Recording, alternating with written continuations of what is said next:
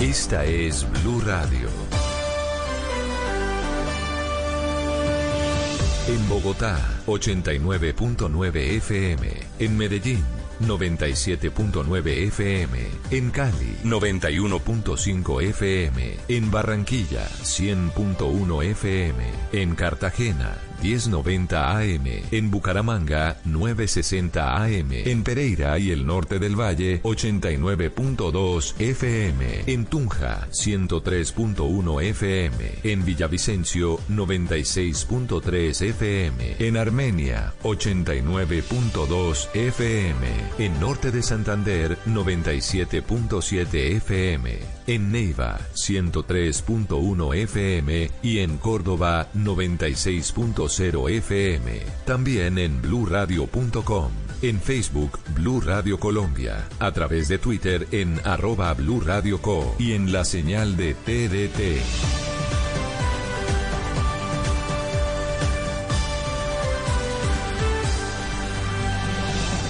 Blue Radio, la nueva alternativa. Son las 8 de la noche. Aquí comienza Mesa Blue con Vanessa de la Torre.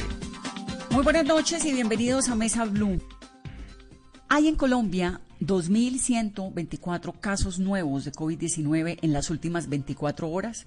59 personas han fallecido en las últimas 24 horas.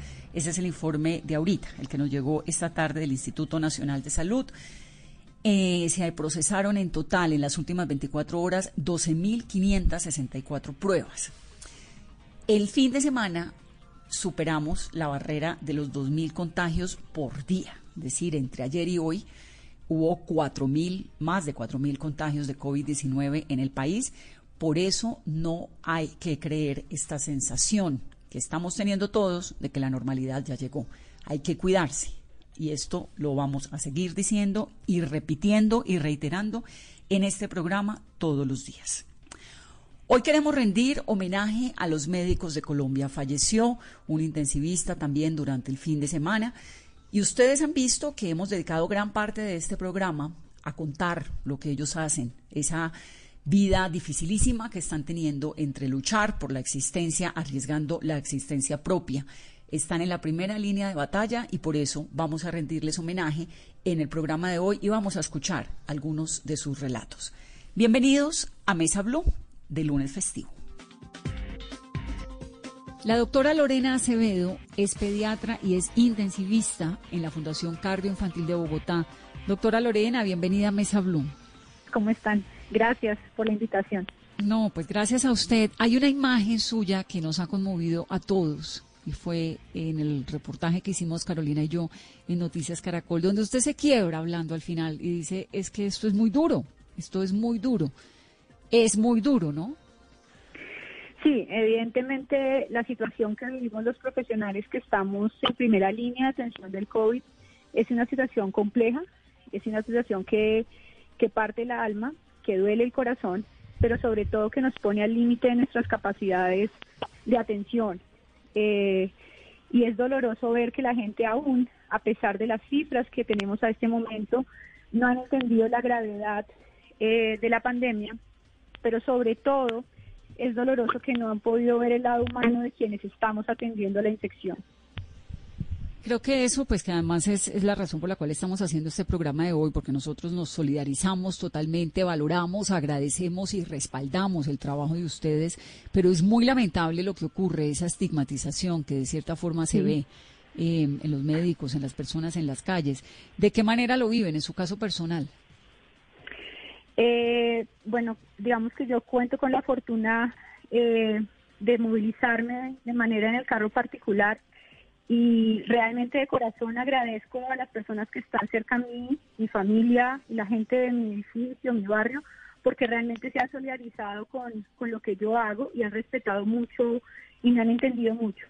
Pero no es así con muchos de los profesionales que laboran conmigo. Las enfermeras las han, eh, las han tratado de manera desobligante los servicios públicos de transporte.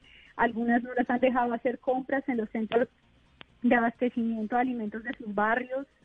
Eh, Y eso duele el corazón cuando uno día a día se levanta, sale, a su, sale de su casa y se expone al virus y sentir el rechazo de la gente frente al personal de salud, que yo no entiendo de una manera diferente, sino la ignorancia de, de no saber lo que nosotros hacemos por ellos y lo que nos protegemos por ellos, pues duele bastante realmente. Ahora, ¿cómo es la vida en el caso suyo, eh, por ejemplo, doctora, que es tiene hijos, ¿no? Tiene un hijo de tres años, ¿cierto? ¿Una niña? Sí, yo tengo una pequeña de tres añitos. Una pequeña de tres años. Eh, tengo abuelos de 89 años en casa. Pues no directamente en mi casa, pero en mi círculo cerrado sí, viven muy cerca de mí. ¿Cómo lidia con la presión de estar adentro de una unidad de cuidados intensivos, además pediatra, porque salvando niños, teniendo niña, teniendo abuelos? ¿Cómo lidia con eso? Creo que inicialmente fue catastrófico, rompió el alma, el corazón y te, te sale de tu zona de confort, te pone en un momento difícil, luego te fortaleces con la espiritualidad y la la convicción de lo que haces y por lo cual estás ahí. Y en este momento lo que yo hago es extremar las medidas de cuidado en la unidad de cuidado intensivo. Nosotros, la gente no lo sabe, pero nosotros tenemos un protocolo extremadamente juicioso para vestirnos, para entrar al área y posteriormente el doble de cuidado para salir del área. Nosotros tenemos a alguien que nos está vigilando la velocidad con la que nos, nos quitamos los implementos, el orden en que nos los quitamos y posterior a salir del área nosotros hacemos aspersión con un hipoclorito en una dilución especial que cae sobre nuestro cuerpo y nos vamos a bañar inmediatamente de pies a cabeza de manera perfecta, o sea, nos demoramos realmente mucho aseándonos para ponernos un traje nuevo, limpio, para seguir el resto de nuestras, digamos, actividades en el hospital y en lo posible tenemos un traje diferente para salir a la calle limpio. Entonces, eh, nosotros cuando ya estamos en la calle y la gente nos ve con uniforme, nosotros no tenemos el uniforme con el cual atendemos a los pacientes y por eso eh, no entendemos el por qué la gente siente que nosotros vamos a contagiar. Si realmente nosotros hacemos todo esto, es por protegernos a nosotros, a nuestra familia, pero sobre todo al resto de la comunidad con la cual tenemos que interaccionar en el diario de nuestra vida. Entonces, a veces yo entiendo que, que la gente no, no logra entender porque no logra saber toda la parte interna de una unidad, pero realmente es extenso lo que nosotros hacemos para poder salir a la calle.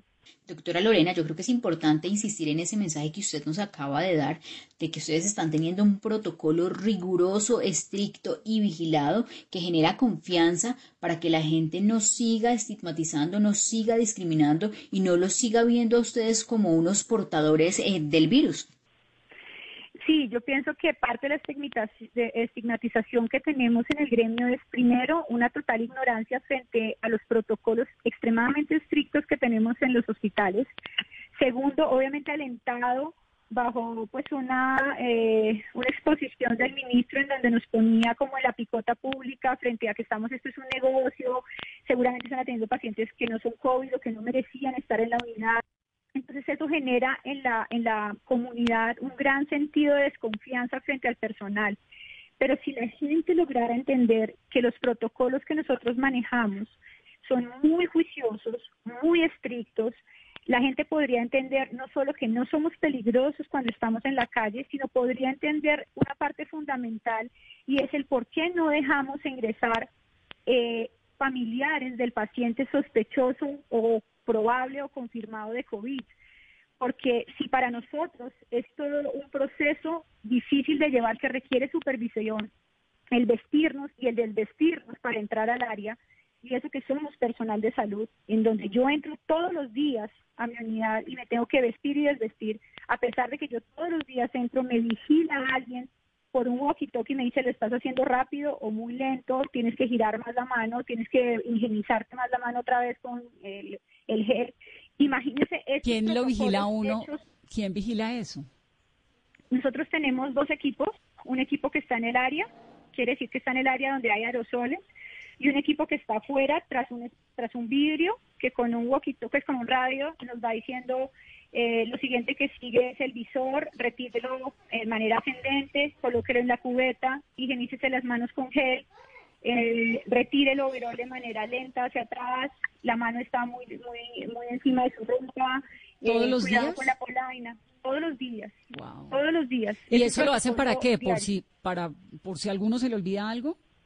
Es que es muy difícil errar cuando tú tienes, estás al filo de la navaja. O sea, cuando tú estás al filo te puedes equivocar por el miedo, por susto, por afán, por lo que sea. Entonces, para evitar esos pequeños errores que pueden costar la vida y la infección, nosotros hacemos un protocolo riguroso en la Fundación Cardio Infantil, en donde un partner nos está vigilando minuto a minuto, especialmente el retiro del, material de protección, porque es el punto crucial eh, para evitarle el contagio.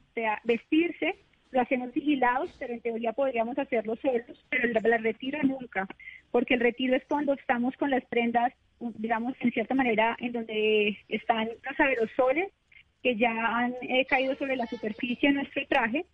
Entonces tenemos que retirarlo de la manera más segura para no sacarlo del área de aislamiento. Entonces, por esa razón, la Fundación Caro Infantil y la mayoría de las instituciones tienen un protocolo para el retiro muy estricto. Y ahí radica la importancia de que la gente entienda que nosotros nos protegemos al máximo y todo eso lo que hacemos es para no sacar el virus de la institución. A mí me parece importantísimo explicarle a la gente algo y es que el uniforme con el que están en la calle no es el mismo que se ponen en la sala de cuidados intensivos, porque creo que hay mucha gente que cree, no, es que la señora salió de la unidad de cuidados intensivos y está andando por toda la calle con el uniforme. Eso no es verdad, no es el mismo uniforme, es otro. Total, nosotros el uniforme con el cual deambulamos en la calle nunca es el uniforme con el que entramos al área. Nosotros tenemos ese uniforme para salir a la calle limpio y es el cual usamos después de todo el proceso de higienización eh, de salir del área. Jamás ahora, es el uniforme. Ahora, doctora, digamos, está clarísimo que esa estigmatización, que esos señalamientos son absurdos y que además es gravísimo porque ¿qué pasaría en un país donde los médicos de las unidades de cuidados intensivos no trabajaran? Pues sería ya el fin. Yo pienso, digamos, cuando uno es periodista, uno no se puede ir a una marcha con un letrero que dice Caracol Televisión o con un letrero al frente que dice prensa, porque lamentablemente eso termina siendo provocador y lamentablemente que no es lo correcto, pues te terminan insultando o te terminan pasando cosas. Lo digo por experiencia propia. El hecho de que los médicos salgan a la calle con su uniforme, con un letrero en la frente que dice soy médico o soy del servicio sanitario, ¿no es provocador? Realmente, ¿por qué usamos un traje? Eh, porque realmente si lo viéramos en, practicidad es mucho más fácil para nosotros y más cómodo que llevar otros implementos, ¿sí? Por el simple hecho de que, no sé, la gente ponerse un traje de mayo es muy cómodo. Yo prefiero, digamos, porque yo viajo en servicio, pues en mi carro, yo siempre ando con uniforme porque es muy rápido desvestirse y vestirse con el traje adecuado. Eh, porque digamos nosotros trabajamos largas jornadas y hay que hacer fila para poderse bañar, entonces tener un traje de mayo como el que usamos nosotros te permite hacer esos procedimientos a mayor velocidad.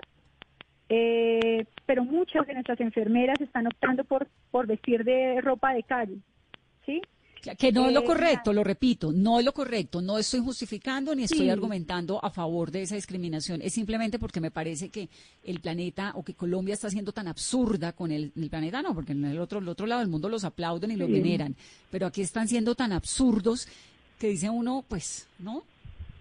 Sí, de acuerdo. Pues realmente eh, nosotros hacemos por practicidad, que el que sabe lo rápido que es lavar un traje de malla y secarse por el tipo de material que usamos, Realmente eso lo hace muy fácil para que todas las noches lavemos nuestros uniformes día a día y lo que te digo, en el término de la rapidez para quitarse un traje de mayo, eso es en segundos comparado con cualquier otro tipo de ropa diferente.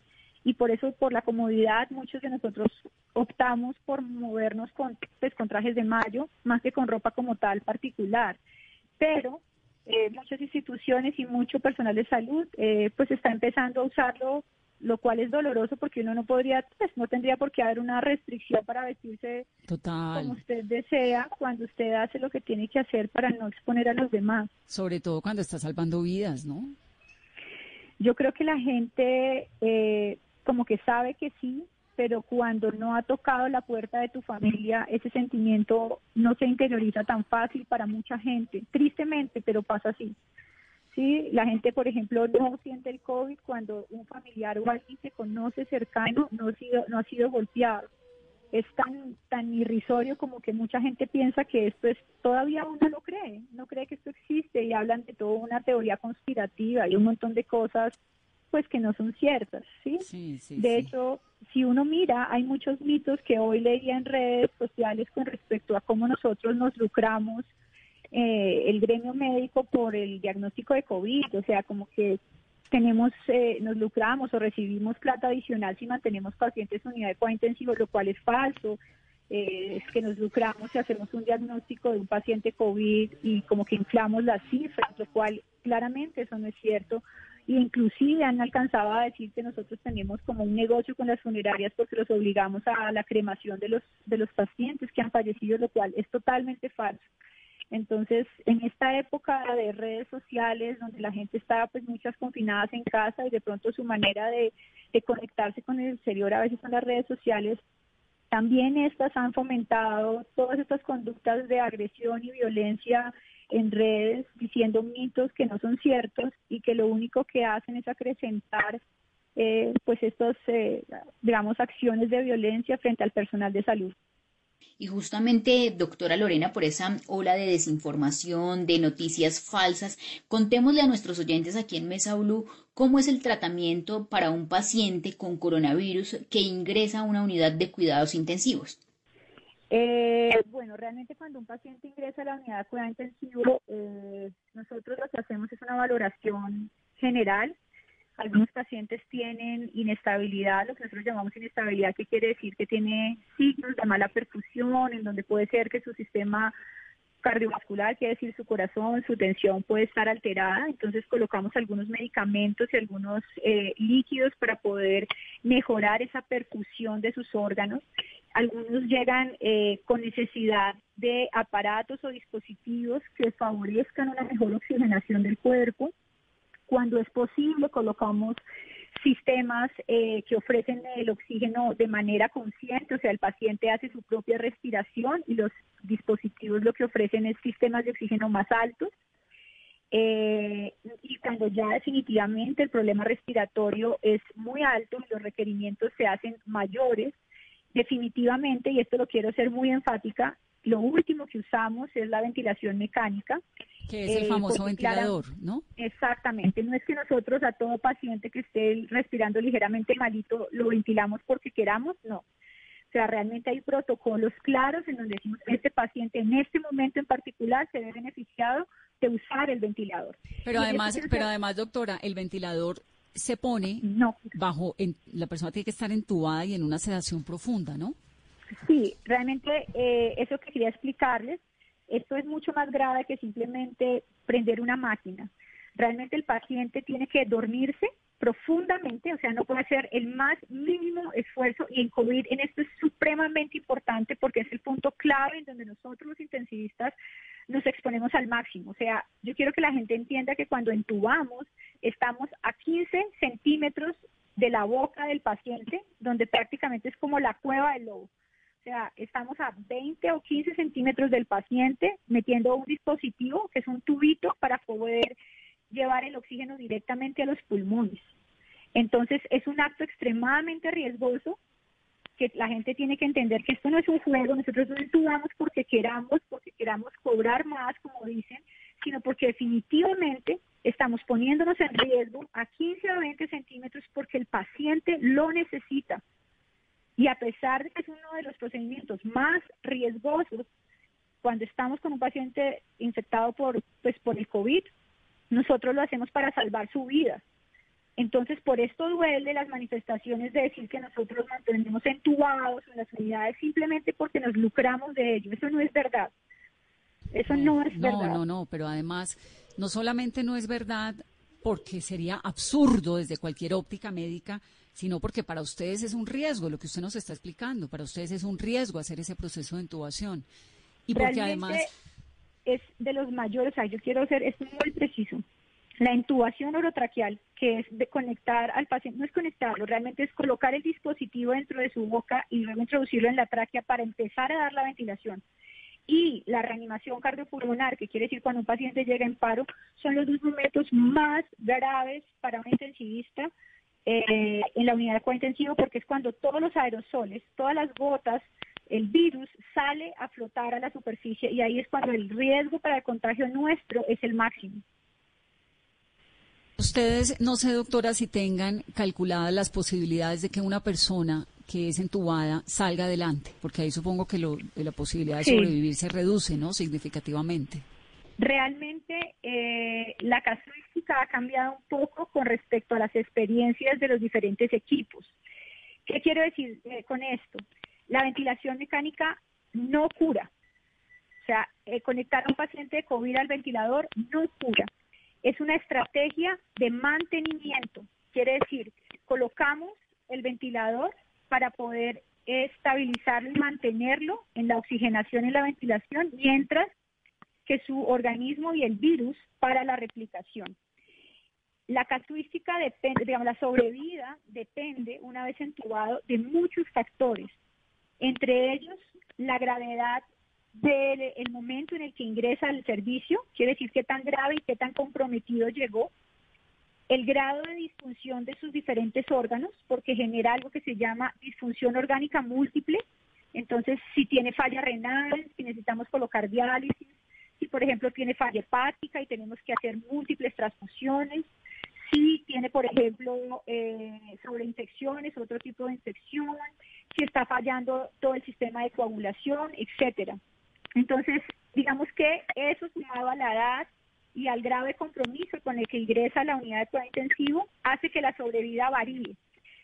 Pero, eh, gracias a Dios, eh, algunos pacientes, a, medida de que vamos aprendiendo, porque esto es un crecimiento y un conocimiento que se va construyendo en el tiempo, o sea, hemos aprendido una enfermedad desde hace dos meses y medio y cada día aprendemos más, hemos mejorado de manera importante la sobrevida de nuestros pacientes, pero porque hemos aprendido en Europa, o sea, gracias a Dios y eso de verdad lo agradecemos, eh, digamos, Latinoamérica pudo ver en Europa aprendizajes eh, pudo ver en Asia y la parte de China todo lo que ellos sufrieron porque tuvieron la primera experiencia y nosotros aprendimos de ellos. Entonces, por ejemplo, ya sabemos que aquello que llamábamos neumonía al principio sabemos que tiene un gran componente vascular y de la coagulación, y que pues Italia sí pudo hacer necropsias y ha hecho necropsias de pacientes que fallecen por COVID. Y eso lo hemos ido aprendiendo y de esa manera Latinoamérica, especialmente Colombia en sus unidades, ha podido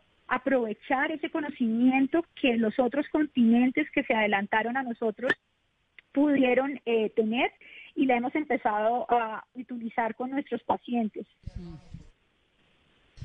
Sí, pero de todas formas es una pelea muy dura por la vida, por el que está en, unidades de cuidados intensivos, por ustedes no contagiarse, por el temor de llevarle el COVID a la niña, por salir a la calle y que sean discriminado.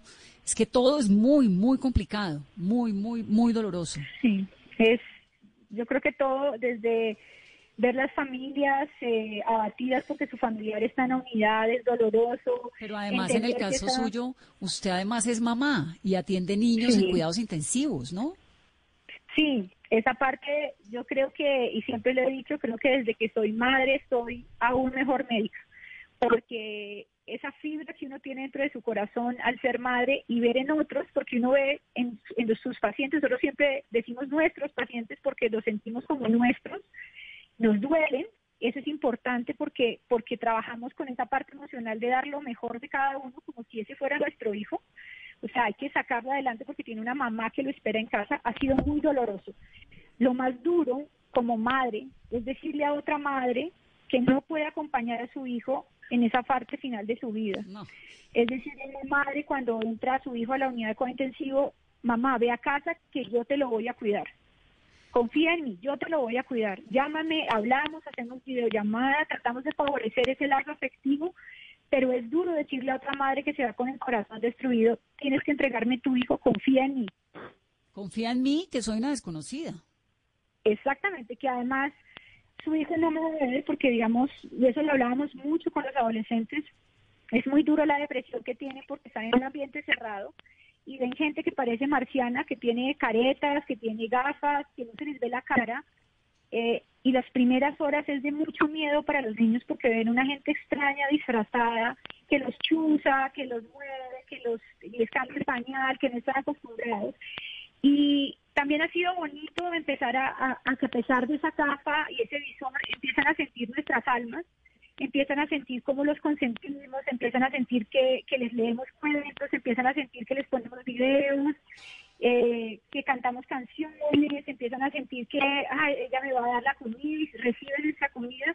Esa parte también ha sido bonito porque le decimos, mamá, ¿qué le gusta a él en la casa para tratar de hacerlo nosotros y que él se sienta más a gusto?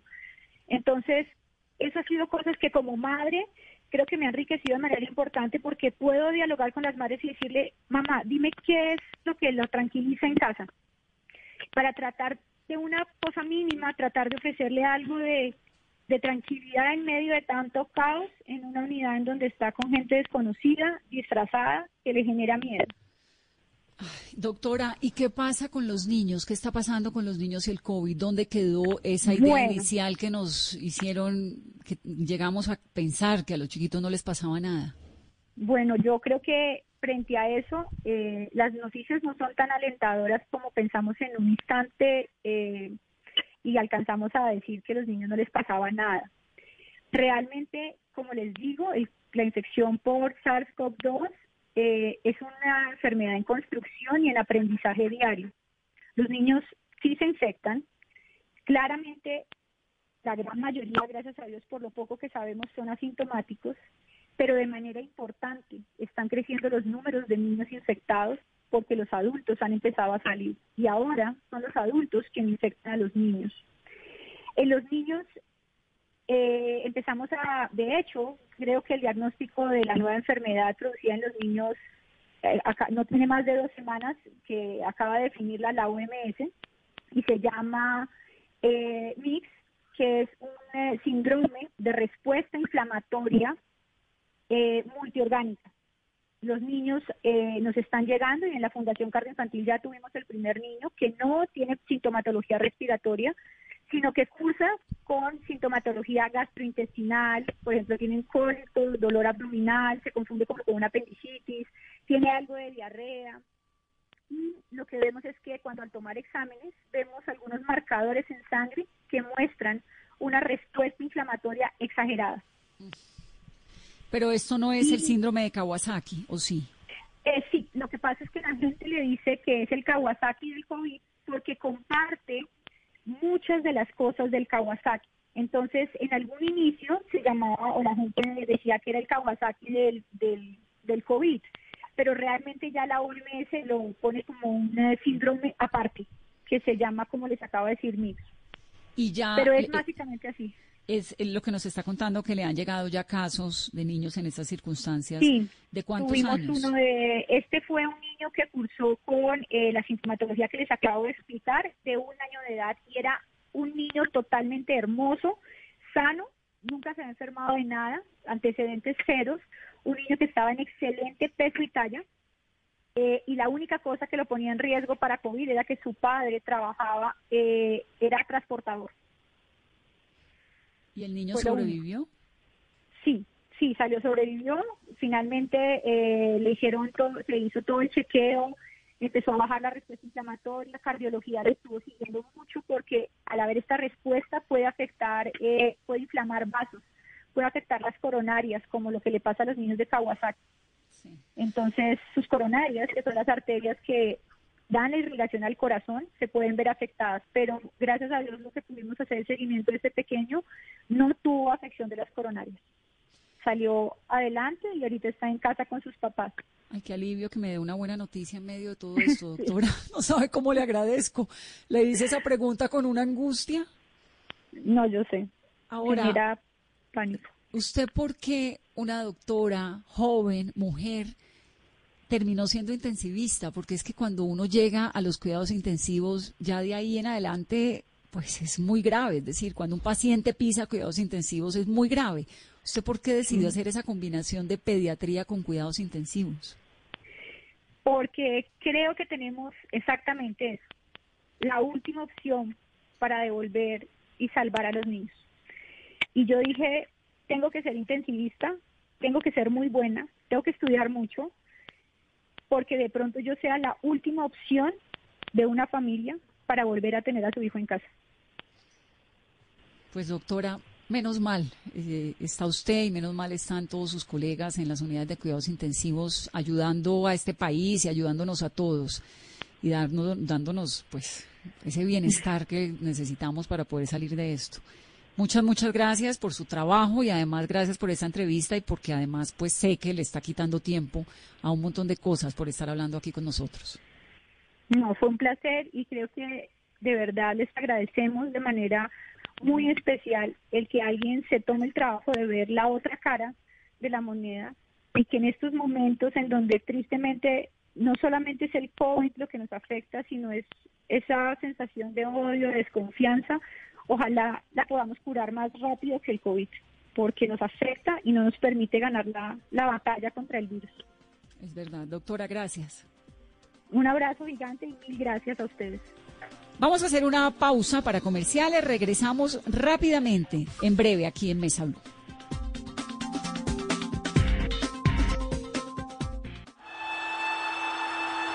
El balón venía para Faustino Aprila, con él está Altamirano. Muchas veces caí, pero siempre tuve que levantarme. Que no me tases de sinvergüenza, que ese es un vago y todo lo demás. Siempre hablaron de mí y solo podía contestar en la cancha. Velocidad por la parte derecha, continúa allí, despide el centro. Y el gol, el tercero. Gol de Asprilla. Tres Cuando las cosas eran difíciles, más fuerte tenía que ser. Aprila, Aprila. Señoras y señores, el Más me tenía que esforzar. Siempre tenía que dar más. No era por mi familia la cual amo, no era por el dinero y mucho menos por las mujeres. Tampoco por mí, la verdad era por el fútbol. El tiro, vamos al cuarto, el tiro, increíble, increíble, increíble. Soy Faustino Esprilla y estoy con Javier Hernández y el equipo de Blog Deportivo en Blue Radio. En cuarentena o en normalidad, hacemos lo que sabemos hacer. Radio. Blog Deportivo, lunes a viernes a las 2 de la tarde. Ay, Fausto, ven ya. Ya no más. Estoy en la radio. Blue Radio, la nueva alternativa. Dígale no a las noticias falsas. Evite los medios anónimos e irresponsables. En tiempos de emergencias y de incertidumbre, es fundamental la información verificada y confiable. Los medios de comunicación formalmente establecidos, por su profesionalismo y responsabilidad, son el antídoto más eficaz contra las noticias falsas y la desinformación. Infórmese por la radio y la televisión a toda hora, con los rostros y las voces que usted conoce y confía. Fue un mensaje de la Asociación Internacional de Radiodifusión, AIR. Hoy en Blue Radio, ¿Hay alguien aquí? ¿Hay alguien aquí? Manifiéstate. ¿Hay alguien aquí? Amigos de Blue Radio, soy Rafa Taibo y quiero invitaros esta noche a Bla Bla Blue, porque estaré con todos vosotros lanzando mi primer libro. ¿Hay alguien aquí? Guía Paranormal de Colombia, pero mucho más que una guía. Si quieres salir de la duda, si quieres saber si en verdad hay alguien aquí, te espero esta noche a las 10 en Bla Bla Blue. Digo, Blue. Bla Bla Blue, porque ahora te escuchamos en la radio, Blue Radio y bluradio.com. La nueva alternativa. De Diógenes compré un día la linterna a un mercader. Distan la suya y la mía. ¿Cuánto hay de ser a no ser? Blanca la mía parece, la suya parece negra. La de él todo lo entristece, la mía todo lo alegra. Y es que en el mundo traidor nada hay verdad ni mentira. Todo es según el color del cristal con que se mira. Ramón de Campoamor. Blue Radio, la nueva alternativa. En Blue Radio estamos comprometidos con el cuidado. Lávate las manos con agua y jabón. Habla con tu jefe para poder trabajar desde casa. Lávate las manos de nuevo. Ayuda a tus hijos con las actividades académicas. Crea rutinas de actividades para aprovechar los días. Evita tocar tu cara y vuelve a lavarte las manos. En lo posible, quédate en casa. Así te cuidas y cuidas a los demás. Numeral Yo me cuido, yo te cuido. Blue Radio, la nueva alternativa.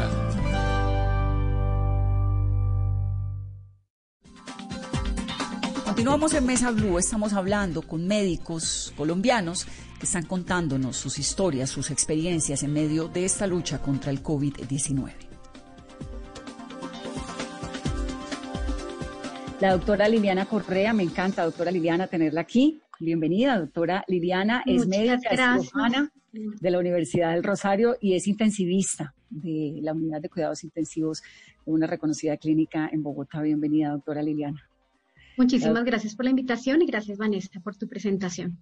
La doctora Sandra Beltrán es infectóloga pediatra también en clínicas pediátricas. Bienvenida, doctora Sandra. Muchas gracias por la invitación, Vanessa. La doctora Eda Medina es médica, es cirujana general de la Universidad del Bosque, es pediatra intensivista también y está allí encima en la frontera de la lucha con esta situación tan compleja. Doctora Eda, me encanta tener aquí su sapiencia. Aquí estamos al frente. Y el doctor Rubén Contreras es internista, es neumólogo además y fue presidente de la Asociación Colombiana de Neumología. Ahora, ¿cuál es el protocolo, doctora Liliana, que tienen ustedes en las clínicas, el protocolo de desinfección? ¿Y por qué es que la gente tiene que saber que cuando los médicos salen a las calles o las enfermeras o los bacteriólogos o eh, quien sea que haya estado en una UCI, no está propagando el virus?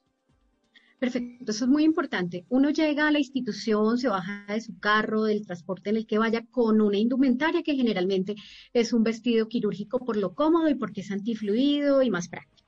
En un área especial que es un área de lockers, uno se cambia la ropa y se pone un traje distinto, un traje que brinda la institución y que ha sido esterilizado, caliente, con ciertos químicos especiales con ese traje y con gorro es lo básico para entrar a una de las áreas y un tapabocas, por supuesto, convencional.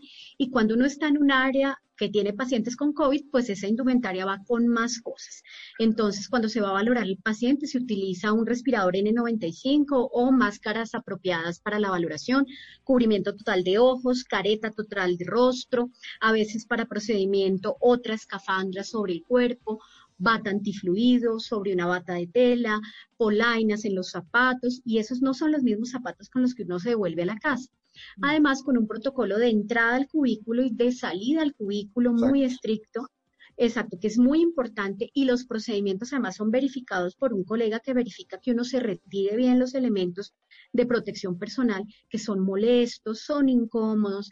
A mí a veces me sorprende que la gente ahorita dice, ay, es que salir con tapabocas a la calle ni siquiera se imaginan lo que es tener seis horas un eh, respirador N95 que tiene que quedar muy apretado al rostro, con la gafa encima y la careta y el calor que eso produce, los sitios que tienen overall o los que tenemos es escafandra y batas todo ese protocolo que es por nuestra propia seguridad y para proteger a los compañeros, al colega y por supuesto a nuestros hogares y a la gente que queremos, pues eso está muy estricto. Eso no nos, digamos, no nos garantiza 100% que no nos vamos a infectar, porque hay otros momentos de riesgo en todos los momentos de la vida, el momento del almuerzo, que uno se retira el respirador, así lo haga solo, uno trata de irse, a veces el contacto de cosas que estuvieron contaminadas, como no se ve, puede haber riesgo y por más que un personal de salud se cuide, está en riesgo.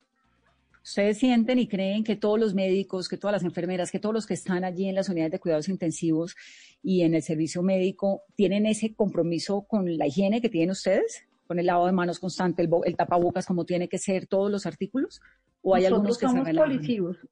los departamentos de infectología somos policivos. Así nos veían, pero ahora nos dan las gracias.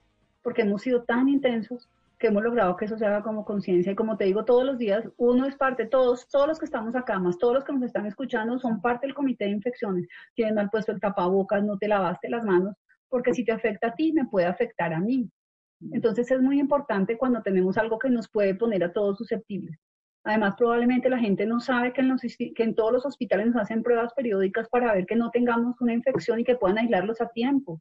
Así que nosotros somos los más interesados. Hacemos pruebas de tamizaje para que no tengamos coronavirus y pongamos en riesgo ni a nuestros compañeros ni a nuestros pacientes.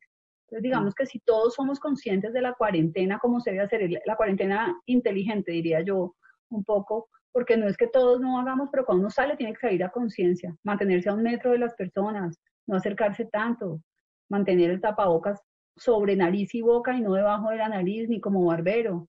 Utilizar solamente se debe manipular el tapabocas de los hilos del tapabocas y no del frente porque el frente puede estar contaminado. Cuando tocas con las manos y luego te llevas a los ojos, puedes tener la super máscara. Y no importa que tengas máscara, o overol, estés tapado como de la NASA. Si te tocas los ojos, si no te lavas las manos, vas a quedar contaminado. El carro que cuando te quites el, por ejemplo, si vas manejando, te, contaminas y luego vas y tocas y si te puedes contaminar realmente de una forma inadvertida. Entonces es importante que la sociedad y nosotros mismos nos hagamos conciencia de que no podemos bajar la guardia. El hecho de que hasta ahora vayamos como vamos no quiere decir que no vamos a tener una infección. 100% susceptibles porque nunca hemos tenido un tipo de, infección con coronavirus. Este ahora a mí me parece... otros coronavirus. Sí, me parece importantísimo decirles que también decir, uno puede ver el episodio como un momento de mucha estigmatización para los médicos. Es un momento en el que también se los encuentran en el supermercado y les da las gracias. Y yo me los encuentro en la calle, yo lo primero que hago es aplaudir de carro a carro, ¿no? Y también, digamos, como valorar que hay un montón o no de gente, tal vez mucha más que los otros, seguro muchos más que los, que los otros, que les dan las gracias y que además les creen. Entonces ustedes mismos eh, no sé, hay una cosa que yo aplico un montón y es que si voy por ahí en el carro y me encuentro a alguien que tiene el tapabocas mal puesto, le digo, tapabocas, póngaselo, ¿no? Y la gente le cree más o menos a uno y para eso la credibilidad funciona. Entonces, animarlos a, todos los que están aquí participando para que se crean el cuento otra vez, para que no se dejen golpear por, el, por la coyuntura, que es muy, muy triste y muy preocupante, pero que no es el común denominador, que son excepciones salvajes e inauditas, ¿no? Todo lo demás es gratitud, aplauso y no se les olvide hasta dónde ha llegado la medicina y hasta decir, estamos en manos de los médicos, para que eso no se les olvide y siempre tengan claro que la palabra de ustedes pues es súper importante en este momento. Ya voy con la doctora Edita, el doctor Rubén me había levantado la mano hace rato. Yo, yo quisiera también tener un punto de vista ahí sobre la parte de de que a la gente, a los médicos, nos está pasando un fenómeno de que como al ver que, no, que estamos enfrentando la pandemia, nuestros mismos colegas también eh, se están, digamos, de algún modo alejando, se, se nos está olvidando que somos colegas, que somos seres humanos, que tenemos los mismos pensamientos y sentimientos. Entonces yo creo que esa parte del colegaje, del café ya no lo podemos hacer. Eso nos ha golpeado muy duro y nos ha vuelto de algún modo un poco irrisibles y que no podemos manejar muchas circunstancias. Llegamos a la casa y, solamente queremos ver, un, después de bañarnos, una cama. Entonces nos hace perdernos de muchas cosas y muchas oportunidades.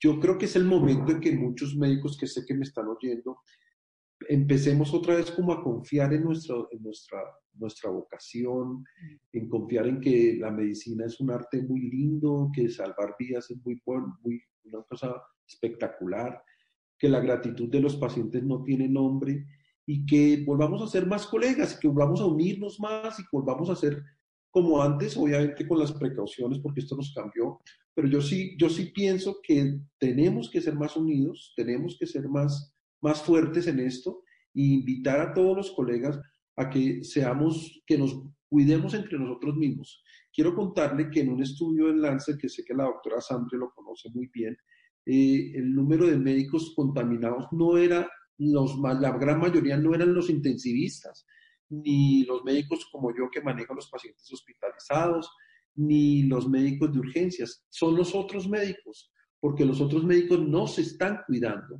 mucho y ellos son los que nosotros los cuidamos muchísimo. Entonces ahí es un punto que nosotros tenemos que también no bajar la guardia y ver otra parte y otra faceta de todos nosotros. Doctora Eda. Bueno, yo iba a hacer un comentario muy similar al de, al de Rubén. Digamos que muchos médicos eh, se relajan con el tema de los médicos que no están en contacto directo, creen que la cosa es muy lejana, pero también hay instituciones en donde, y es algo que están mencionando en el chat, hay instituciones donde no se dan las garantías para poder hacer pues todo este tipo de, todo este tipo de cuidado especial, de lavado de manos, de todas estas cosas que, que ni siquiera instrucción se recibió. Entonces yo creo que también depende de las instituciones, también depende de dónde esté uno para poder decir si tiene, eh, si está siguiendo todas las normas, si las puede seguir porque tiene todos los implementos, ¿cierto? y si las puede seguir porque tiene todo el apoyo. Entonces, no en todas partes pasa exactamente lo mismo. Digamos, en Bogotá, pues tenemos los hospitales principales, estoy segura eh, que tanto públicos como privados están siguiendo todas las normas, pero a nuestro alrededor hay muchos municipios, muchos pueblos, muchas ciudades pequeñas donde no se puede seguir eso. Entonces, entonces eso hay que reforzarlo. Aquí hay gente que dice que hay muchas EPS no entregan el material para poder tener esas garantías. Entonces eso es algo que, hay que discutir también y que hay que tener en cuenta. Bueno, pues hay que invitar entonces a todos los colegas que los que están en las regiones apartadas de Colombia y sienten que las EPS y que los hospitales o los centros donde trabajan no están suministrando el material, a que le cuenten a los periodistas. Para eso estamos también los periodistas, ¿no? Que somos un poco fiscalizadores en este episodio. Es verdad, Colombia en las capitales es una y Colombia afuera de las capitales es otra cosa, en las regiones. Lo que está pasando en el Putuma, en, el Amazonas es súper delicado y eso que, que, que ese ese, como esa súbita, ese súbito aumento de los casos causó que el país mirara al Amazonas y en cierta forma pues se volcó a una ayuda muy profunda, pero eso también pues nos toca a todos estar con el ojo abierto y, y, ayudándonos entre todos. Hay un tema que me, me da mucha angustia y es el tema de la soledad que va con el COVID, acompañada del COVID, los pacientes, la mamá que le entrega a su al médico un hijo recién nacido o un hijo más grande y, no tiene idea quién es el médico ni cómo va a salir el hijo de ahí, o, uno entrega a sus papás, no sé, esa, esa soledad de los pacientes, esa soledad de los, de los familiares, ¿cómo la están manejando? ¿Quién quisiera ahí arrancar? ¿Qué tan humanos están siendo los médicos? Doctora. Yo creo que digamos que de unos años para acá, tanto las UCIs pediátricas como las UCIs neonatales y las unidades de cuidado intensivo adultos venían en un programa de humanizar el cuidado intensivo muy fuerte. Las horas de visita extendidas, 24 horas de visita, acompañamiento y duelo anticipatorio, cartas, dibujos, masajes, las familias encargadas de apoyar los cuidados de los pacientes, ayudarlos a rotar, que les servía aprender todo esto y al mismo tiempo, que más que si tu propio familiar te ayuda a hidratar la piel con crema, pues con ese amor obviamente los resultados estaban siendo muy buenos. Esto estaba representando menos tiempo de cuidado intensivo, menos secuelas después del cuidado intensivo, que es el síndrome post-UCI o síndrome post-cuidado intensivo. Y había un trabajo muy bonito en música, perfumes, esencias florales, integrar otro tipo de terapias a la UCI, una cantidad de cosas muy bonitas que se perdieron con la llegada del COVID. Desafortunadamente no podemos dejar ingresar familias porque al dejarlo ingresar es un riesgo para esa persona y al mismo tiempo esa persona que va a salir va a poner en riesgo a la sociedad. Entonces la responsabilidad social del aislamiento de las unidades de cuidado intensivo no es voluntaria, no es porque queramos cerrarles las puertas, sino que es por la seguridad de esa persona. Y esa persona dice, no, pero es que yo ya he estado con mi papá, yo ya he estado con mi mamá, pero al movilizarse fuera puede llevar y contagiar a otras personas que no han tenido nada que ver. Entonces nuestra responsabilidad social es eso. Eso ha llevado a lo más duro que es la muerte en soledad y la enfermedad en soledad. Eh, es muy duro no solo para las familias que tienen ahora que enterarse diariamente telefónicamente de lo que está pasando con su familiar, sino que nosotros perdimos ese vínculo y ese lenguaje preverbal y esa compañía que se podía decir y que la persona veía a su familiar muy enfermo y entendía el proceso de la muerte, porque por más tecnología, la persona que tiene una disfunción de varios órganos de manera severa y refractaria, por más cosas que podamos hacerle va a morir. Pero antes podía estar con sus familias y tener ese proceso de acompañamiento, podían entrar varios, incluso toda la familia, estar en el último momento, ver que es muy pacífica la muerte en una unidad de cuidado intensivo, es bonita, eh, no sufren, no están ahogados, no hay dolor, es muy tranquila y eso les da una paz muy importante a las familias y a nosotros también, porque para enfermería, para terapia, para nosotros ha sido muy duro como, y entonces, no, pues llamemos a la familia y tener que estar ahí y explicarlo por teléfono es muy difícil. Y no me imagino el sufrimiento de las familias, muy doloroso. ¿Cómo están manejando eso, la noticia por teléfono? Porque lo que tú dices, ve uno la cara, pues ver a su familiar, mi papá se murió en una unidad de cuidados intensivos y uno ya sabía que el señor se iba a morir porque pues es que no le daba el cuerpo y es evidente, pero eso por teléfono es muy distinto. ¿Cómo lo están manejando? ¿Cómo lo están manejando para el bienestar de la familia y ustedes emocionalmente? Eh, cuando se puede, se hace una llamada previa de preparación. Eh, los servicios de psicología y trabajo social y atención al usuario también están haciendo unos acercamientos telefónicos para sentir más cercano a la persona, a la institución. Luego uno llama a contar, bueno, las cosas van muy mal y pues probablemente va a fallecer hoy.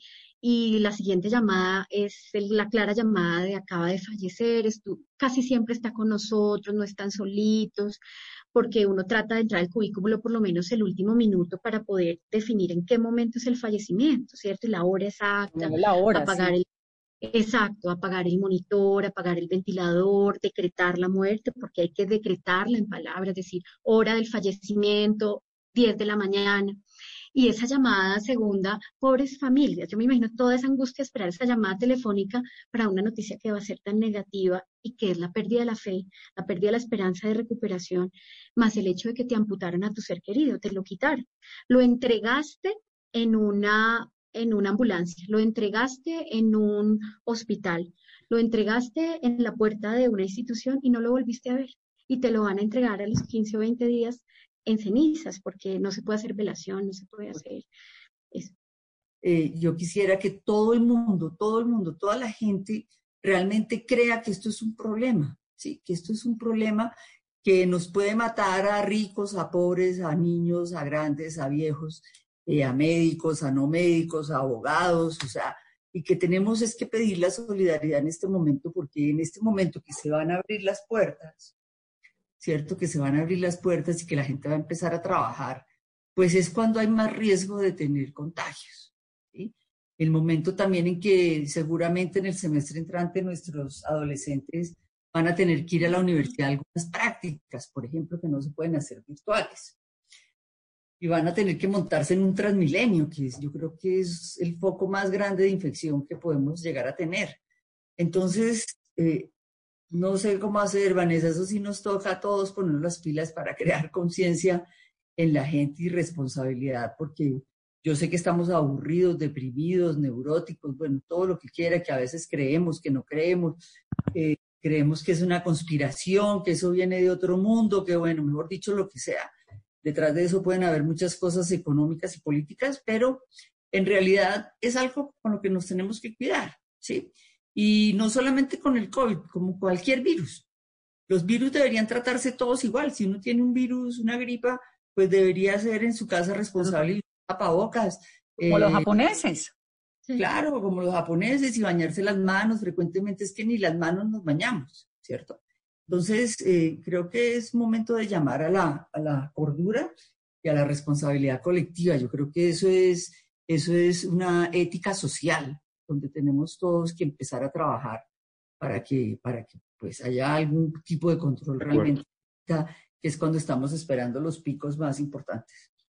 Y a la autoridad de los médicos, yo ahí quiero reiterar, los médicos son realmente una autoridad, tienen que creerse el cuento más, tienen que decirle a la gente, cuando uno un médico le dice, mire, póngase bien el tapabocas, mire, lávese las manos, mire, haga tal cosa, que decir que no los desmotive esto que está pasando. A uno como periodista lo insultan un día sí y el otro no, pero pues también el interlocutor de uno no puede ser un señor que lo está insultando con un, anónimo, ¿me entienden? Eh, eh, digamos, eso es lo que, lo que creo. Creo en la calidad de la información un montón y uno pues tiene que informarse donde corresponde, con la gente que corresponde, porque si se pone a leer solamente noticias de que el COVID fue creado en un laboratorio en Wuhan, pues hasta ahí, hasta ahí llegamos, ¿no? Lo cierto, independientemente de lo que sea, es que tenemos una realidad muy, muy delicada no quiero que se, me está acabando el tiempo y hay un tema que no me puede pasar y es el, el, asunto de la ansiedad, del estrés.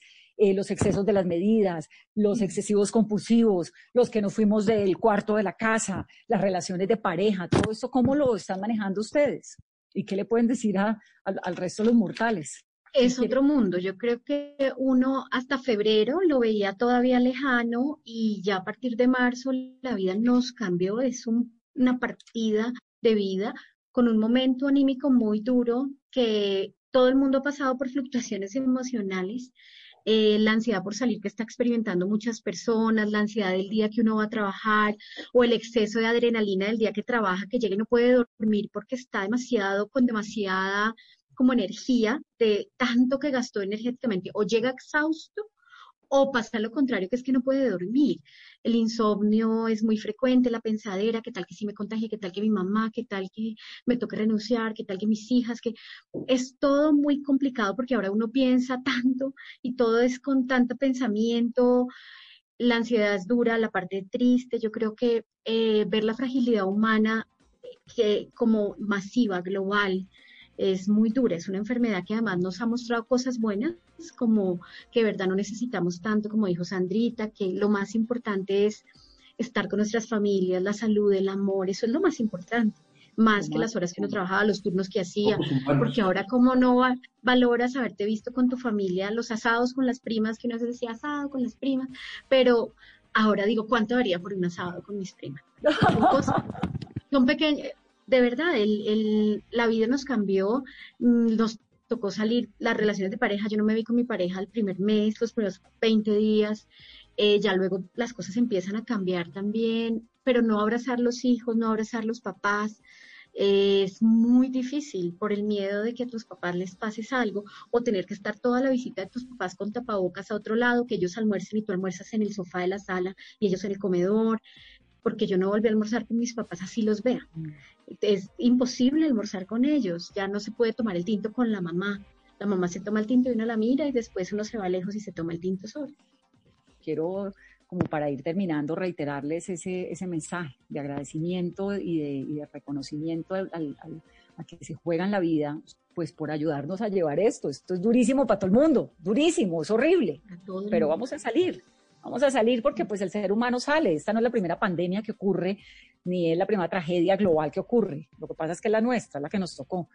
Es una cuestión de concientización, de que de cultura, ojalá eh, sigamos trabajando en que nos cuidemos. Es muy fácil cuidarse.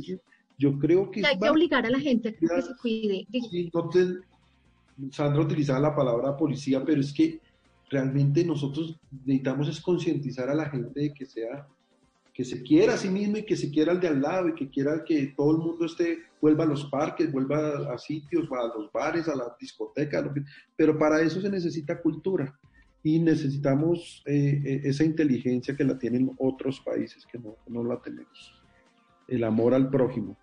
Les quiero agradecer muchísimo, un gusto, doctor Rubén, doctora Sandra, doctora Liliana, doctora Eda. Muchas gracias por todos los aprendizajes que nos ha quedado en este conversatorio. Y, dos mensajes allí. Ustedes son unos grandes defensores de la vida y por favor no se olviden ni un solo instante de lo que son y de lo importante que es el trabajo que están haciendo. No todo lo demás son excepciones. El, interlocutor de uno no puede ser un imbécil que cree que uno no puede existir. Eso también hace parte del ser humano, de seleccionar quién es tu interlocutor, el imbécil que te insulta o el que te valora como, como y no, de acuerdo. Entonces quedémonos con los que nos valoran y no con los demás. Muchas gracias. Gracias, Vanessa. Gracias, gracias Vanessa. Gracias. Que estén muy bien. Chao, chao. Terminamos el programa de hoy. Que tengan un muy feliz resto de puente, lo que queda de la noche. Y mañana, los que tienen que salir, que salgan protegidos, cuidándose con todos los protocolos de seguridad. Y los que pueden quedarse en casa, háganlo. Hay COVID, hay coronavirus. La normalidad no ha llegado. Feliz noche, feliz semana.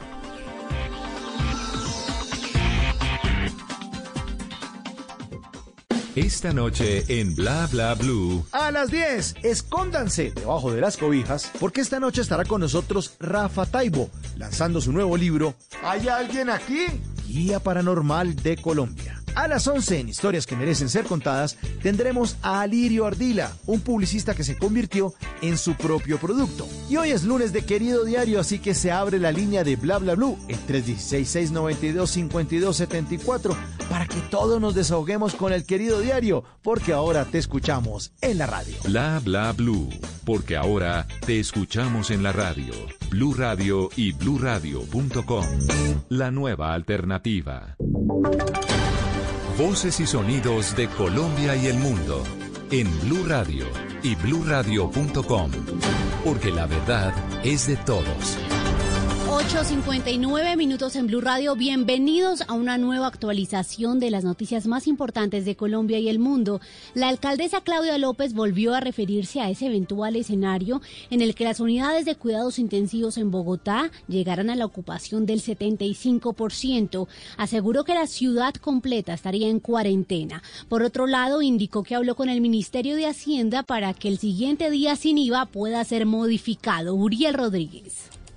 En diálogo con Noticias Caracol, la alcaldesa de Bogotá, Claudia López, reiteró las medidas que van a empezar a aplicar a partir del día de mañana en la capital, como el pico y cédula para realizar alguna actividad en la calle, como ir de compras o realizar alguna actividad en un banco, entre otras. También señaló que es importante tener en cuenta que si se llega al 75% de ocupación de las unidades de cuidado intensivo, tendrían que considerar una cuarentena general en toda la ciudad. Si llegamos al 75% en lo que hemos acordado con el Ministerio de Salud, tendríamos que considerar una cuarentena general. Y de otro lado, señaló que habló con el Ministerio de Hacienda y le pidió que el siguiente día sin IVA, que está programado por el Gobierno Nacional, sea un día impar para que todas las personas que deseen ir a realizar compras a los diferentes establecimientos puedan hacerlo sin que se cruce con el primer día programado para esta semana. Y atención a esto, Uriel, gracias a 9 en punto. En Cali, una multitud, sin importar la cuarentena, se dio cita en una cancha para presenciar la final de un torneo de fútbol aficionado. Las autoridades tuvieron que dispersar a más de 500 personas. Víctor Tavares.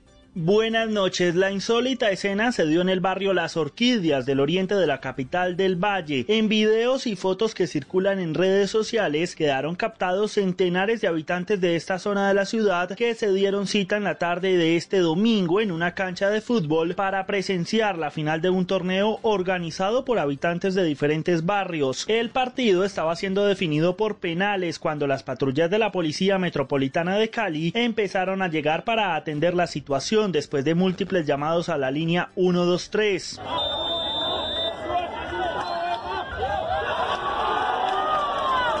Le regaló el penalti, papi, se lo regaló. Se lo regaló. Según la policía, en el lugar habían más de 500 personas presenciando el encuentro deportivo, muchas de ellas sin ningún tipo de bioprotección. Uniformados de la institución tuvieron que llegar acompañados por hombres del SMAT, quienes dispersaron la multitud en minutos. Víctor, gracias. A nueve, dos minutos. Mario Telles Restrepo, de 45 años y natural del municipio del Tarra, quien hizo parte del proceso de reincorporación de las FARC, fue asesinado en zona rural de Tibún, en el Catatumbo. Esto es en norte de Santander. La información con Cristian Santiago. En la vereda Campo Giles del corregimiento de Campo 2, en el municipio de Tibú, en la zona del Catatumbo, fue asesinado Mario Teller Restrepo, de 45 años de edad y natural del municipio del Tarra. Teller Restrepo hizo parte del proceso de paz y se encuentra acreditado por la Oficina del Alto Comisionado desde el año 2017. Además, era activo del grupo territorial de la Agencia para la Reincorporación y Normalización de Cúcuta, pero recibía atención en Tibú. Las autoridades investigan quiénes estarían detrás de este nuevo hecho que ocurre en una zona con presencia de las guerrillas del ELN y las disidencias de la FARC. A las nueve dos minutos hablamos de otro hecho lamentable. Por robarle un celular fue asesinado un joven de tan solo 22 años en Bucaramanga en medio del toque de queda por el puente festivo. Las autoridades buscan a los ladrones, a los responsables. Julián Mejía. Según reportan las autoridades, se trata de un joven identificado como Daniel Enrique Mejía, quien estaba sentado en una silla en la entrada de su casa ubicada en el barrio Cristal Bajo de Bucaramanga, mirando el celular cuando llegaron dos hombres en moto. El parrillero se bajó y lo obligó para que le entregara el teléfono, pero este se resistió y fue asesinado. Los ladrones huyeron mientras que el joven fue auxiliado y trasladado a la clínica Foscal, donde llegó sin signos vitales. Según informó la policía y habitantes de la zona, los presuntos agresores son dos jóvenes conocidos como Wallace y Curtis. Por ahora las autoridades realizan la investigación para identificar a los agresores. A las nueve tres minutos vamos con noticias del mundo. Estados Unidos registró este lunes menos de 400 muertes por casos de COVID-19 por segundo día consecutivo, según el conteo que hace la Universidad Johns Hopkins. Hubo hoy 385 nuevos fallecimientos en 24 horas. De acuerdo con el registro que lleva esta universidad con sede en Baltimore, el día anterior había reportado 382 muertes. La del domingo, la de hoy fue la cantidad de muertes por COVID COVID-19 más baja desde finales de marzo. Noticias contra reloj en Blue Radio. La noticia en desarrollo. La Secretaría de Seguridad en Bogotá está informando que fueron judicializadas siete personas por actos de vandalismo durante manifestaciones de este lunes, incluida una que atacó la entidad bancaria BBVA. Protegeremos el derecho a la protesta, pero también actuaremos con contundencia contra quienes atenten contra bienes públicos y privados, dice la Secretaría de Seguridad en su cuenta de Twitter. La cifra, el ministro de Salud Fernando Ruiz está informando a esta hora que mañana a las 7 de la mañana sale